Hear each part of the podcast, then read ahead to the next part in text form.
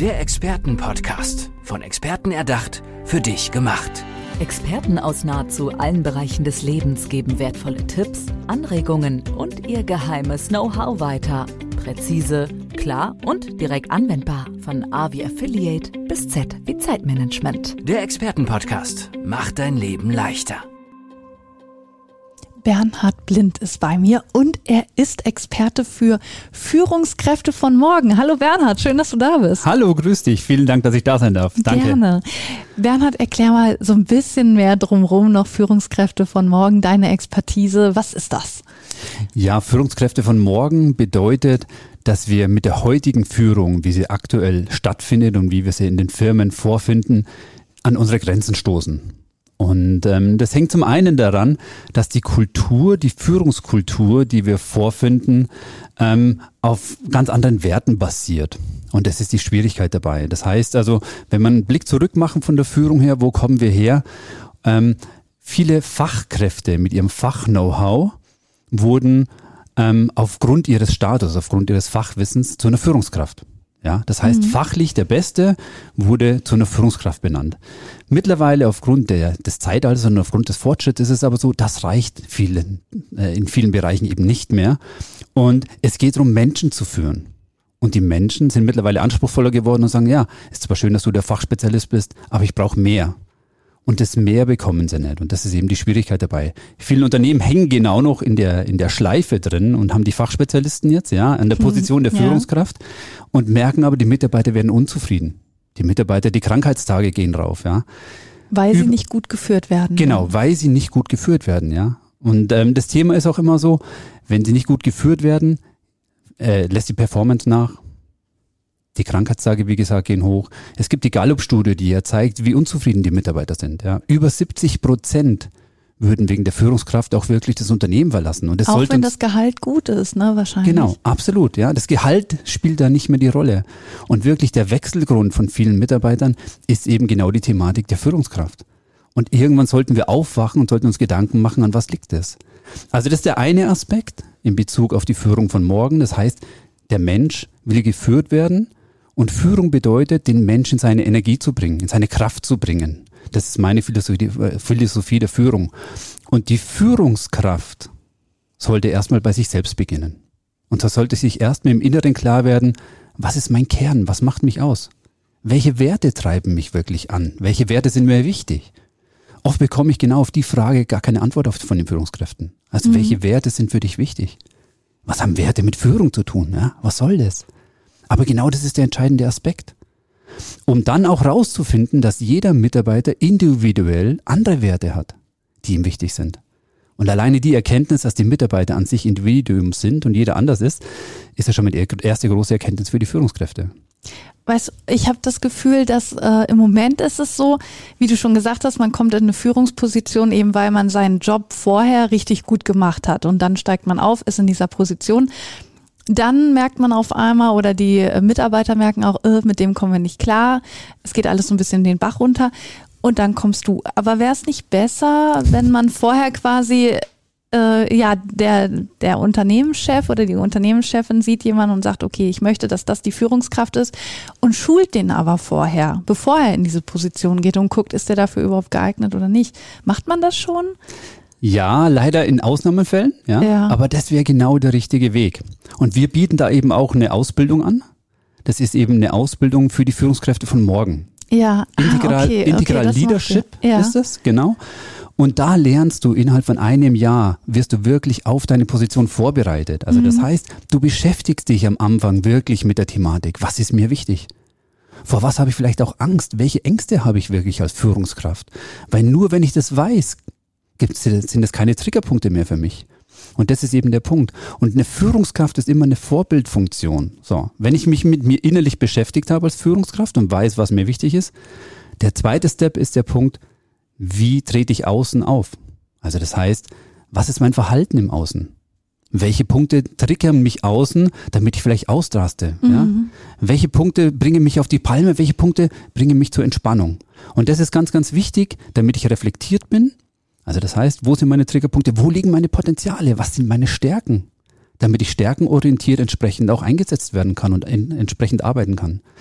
Und erst wenn ich weiß, was innen ist, ich authentisch nach außen auftrete, dann werde ich als Führungskraft und als Führungspersönlichkeit wahrgenommen, weil dann ist das innere Bild und das äußere Bild stimmig. Und es gibt eine Einheit und dann sagen die von außen, wenn sie dich sehen, wow, das ist mal eine Führungskraft. Ja. Genau. Aber gibt es auch die Möglichkeit, äh, dass du jemanden schulst, weil es Probleme gibt und du merkst, okay, nee, der hat einfach keine Führungsqualitäten oder kann das jeder lernen? Oder ist bei manchen auch wirklich Hopfen und Malz verloren und die sollten lieber bei ihrer Arbeit bleiben, die sie super gut gemacht haben, aber nicht äh, ein Team führen? Genau, also es gibt, glaube ich, schon einige Persönlichkeiten, wo man sagt, na, das ist vielleicht besser, man lässt sie nicht auf ein Team los. Ja, ja, hast du das schon erlebt? Ja, ja, ja. Und was waren das dann für Menschen? Ja, was heißt, was waren das für Menschen? Also es waren vielleicht Fachspezialisten, die in ihrem Fachgebiet wahnsinnig genial waren. Mhm. Auch in ihrer Welt vielleicht gelebt haben, in ihrer fachlichen Welt, aber nicht zwingend befähigt waren, Menschen zu führen. Also das heißt, der Umgang mit dem Menschen ist ihnen nicht gelegen. Und es war auch nicht mehr möglich, ihnen das anzutrainieren, weil sie mhm. einfach auch nicht offen waren, weil sie sagen, ja, was will ich denn? Die Mitarbeiter sollen, wenn sie Fragen haben, zu mir kommen. Ich entscheide dann. Das ist aber die alte Denkweise. Ja. Weil somit ist der Bereich oder das Team nur so intelligent, wie der Chef immer ist. Und es geht ja jetzt mittlerweile, geballte Ressourcen zu verbinden und geballte Ressourcen zu nutzen. Und das ist eben eine ganz andere Denkweise, ja. Aber äh, im überwiegenden Sinne können das schon die meisten lernen. Also die meisten haben schon dann irgendwie das Potenzial dazu, wenn man ihnen zeigt, wie es geht. Wenn ich das Interesse an Menschen habe, dann ja. Also das Wichtigste ist wirklich zu verstehen, jeder Mensch ist anders.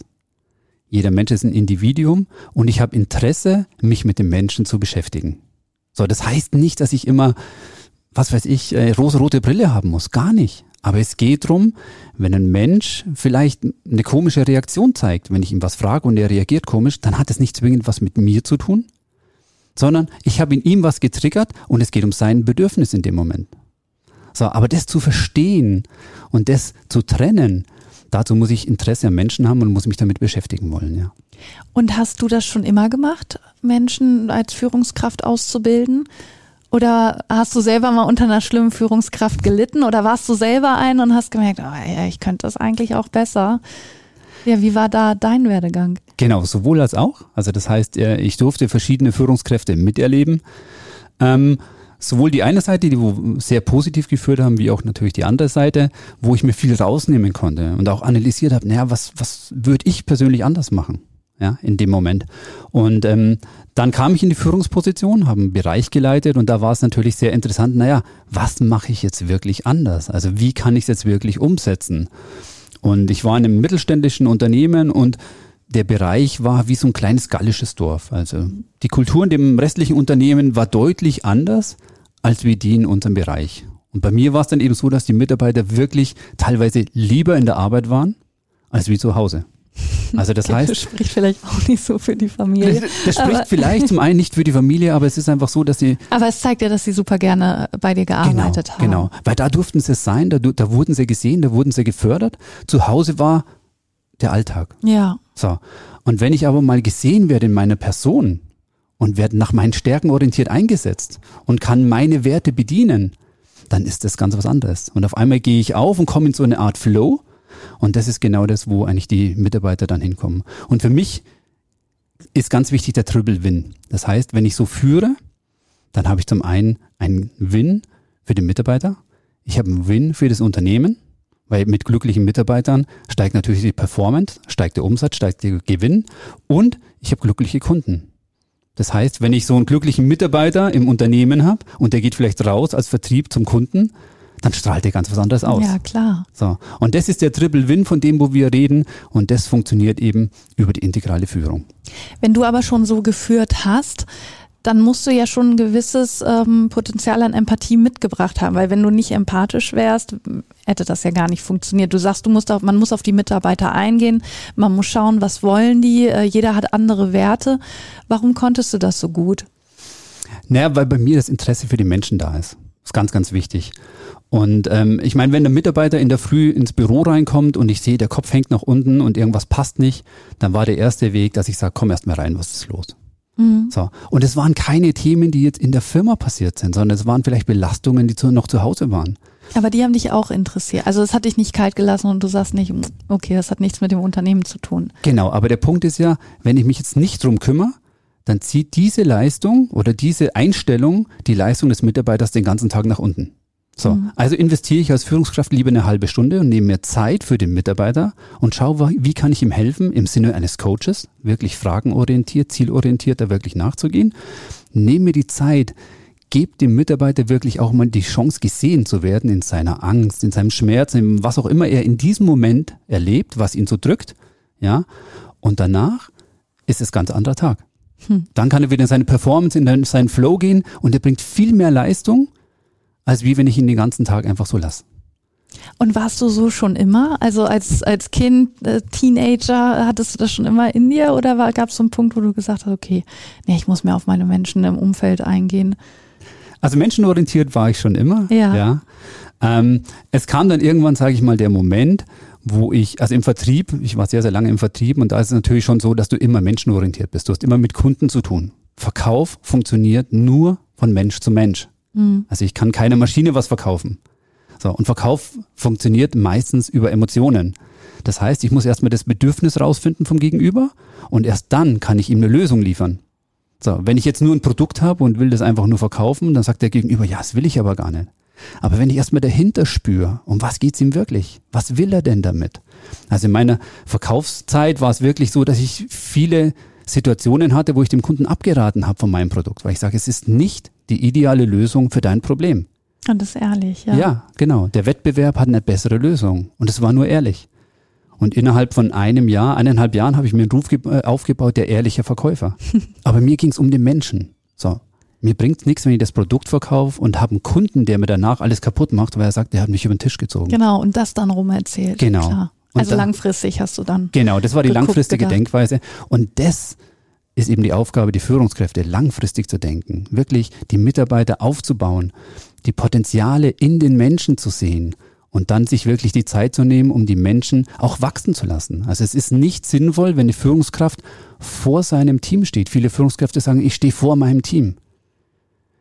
Das ist auf der einen Seite ja toll gemeint, ja, aber er nimmt, der Führungskraft nimmt dadurch dem Team die Möglichkeit zu wachsen.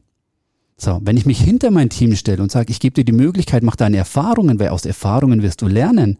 Und egal was passiert, ich stehe hinter dir und fange dann alles ab, was danach kommt. Dann gebe ich die Möglichkeit, der Mitarbeiter kann seine Erfahrungen machen, kann mit mir vielleicht reflektieren und kann daran wachsen und dadurch größer werden und dadurch in seine Kraft kommen. Und das ist genau die Denkweise, was sehr, sehr wichtig ist aus meiner Sicht.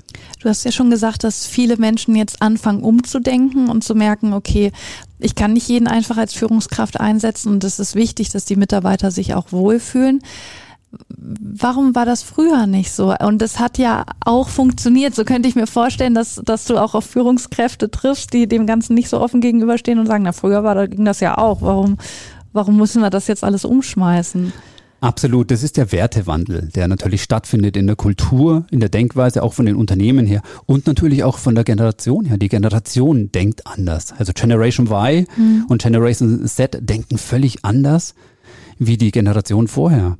Also wenn wir schauen, die, die, die Nachkriegszeit, da waren ganz andere Werte wichtig. Da zählte Werte wie Sicherheit, wie Stabilität. Das waren Werte, die da sehr bestimmend waren. Und dementsprechend war natürlich eine Führungskraft gefragt, die Sicherheit gibt, mhm. die Stabilität gibt, die autoritär auftritt und ganz klar sagt, wir gehen diesen Weg dahin. Mittlerweile ist es aber so, die Werte haben sich verändert und somit muss sich die Führung entsprechend auch verändern. Also mittlerweile in dem vernetzten Zeitalter geht es natürlich auch darum, lass uns gemeinsam was machen. Ja, lass uns gemeinsam unser Netzwerkgedanken, unser kollektives Wissen nutzen. So, und wenn ich jetzt dann reinkomme und habe ein Team mit lauter jungen Leuten und ich komme als dominante Führungskraft und sage so, ich treffe die Entscheidung, ihr habt nur zu arbeiten, ja. dann sagen die Jungen, hä, was, was will der? Das kann doch nicht sein. Das funktioniert nicht. Genau, und das funktioniert nicht. Und ähm, ich habe leider Gottes viele Unternehmen, wo die Kultur sich über Jahre hinweg geprägt hat und eben so dominant ist. Und jetzt sagen sie, naja, wir müssen irgendwas ändern. Und dann holen sie uns und dann heißt ja, ihr habt zwei Wochen Zeit, die Kultur zu ändern. Ja, das fliegt nicht. Also das Mhm. ist natürlich, Das sagt ihr dann, also so kommuniziert ihr dann auch von Anfang an, sagt, nee, also da brauchen wir mehr Zeit. genau, also eine Kultur wirklich zu ändern. Das hängt immer davon ab, wo fängt man an, also Ja. wo ist der Iststand, wo steht die Kultur jetzt und wo muss man hin.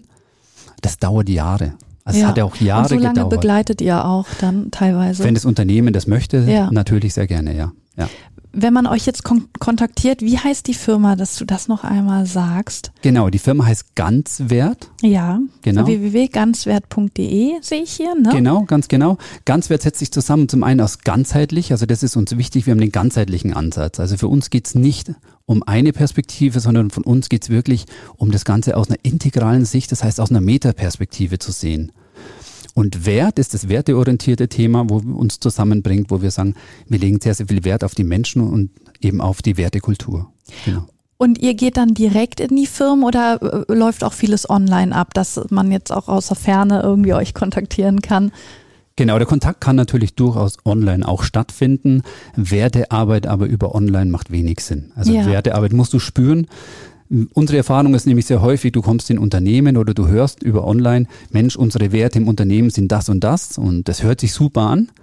Und wenn ich aber ins Unternehmen reingehe und sehe, welche Werte gelebt werden, gibt es oft ganz ein anderes Bild als wie die Werte, die an der Wand hängen. So. Ja, Und das ist oft so, dass die Agentur tolle Werte an die Wand malt ja das, äh, das finde ich witzig. Genau. Und die Mitarbeiter-?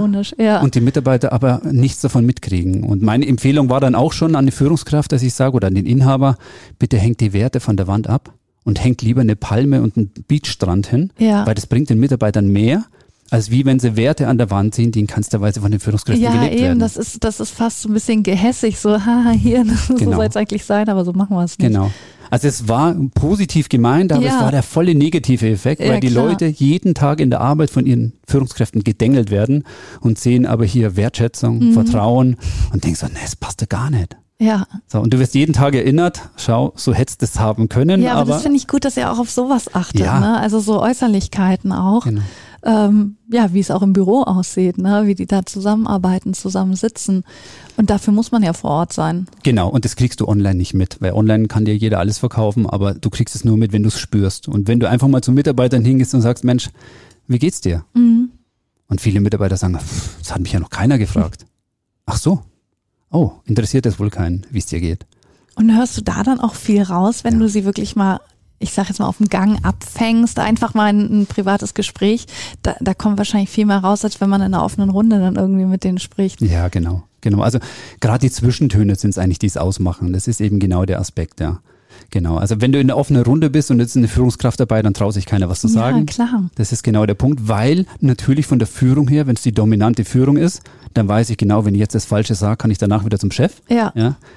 Und das ist aber genau der Punkt. Und wenn sie das Vertrauen aber haben, in einem offenen Gespräch, einfach mal auf dem Gang ganz locker, dann hörst du ganz, ganz viel schon raus. Ja. Toll. Also man merkt, wie du dich da reinfühlst und äh, da auch voll dahinter stehst und sagst, mir sind die Menschen wichtig.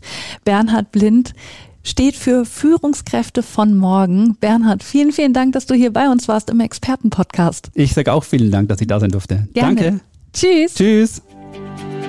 Der Expertenpodcast. Von Experten erdacht, für dich gemacht. Wertvolle Tipps, Anregungen und ihr geheimes Know-how. Präzise, klar und direkt anwendbar. Der Expertenpodcast macht dein Leben leichter.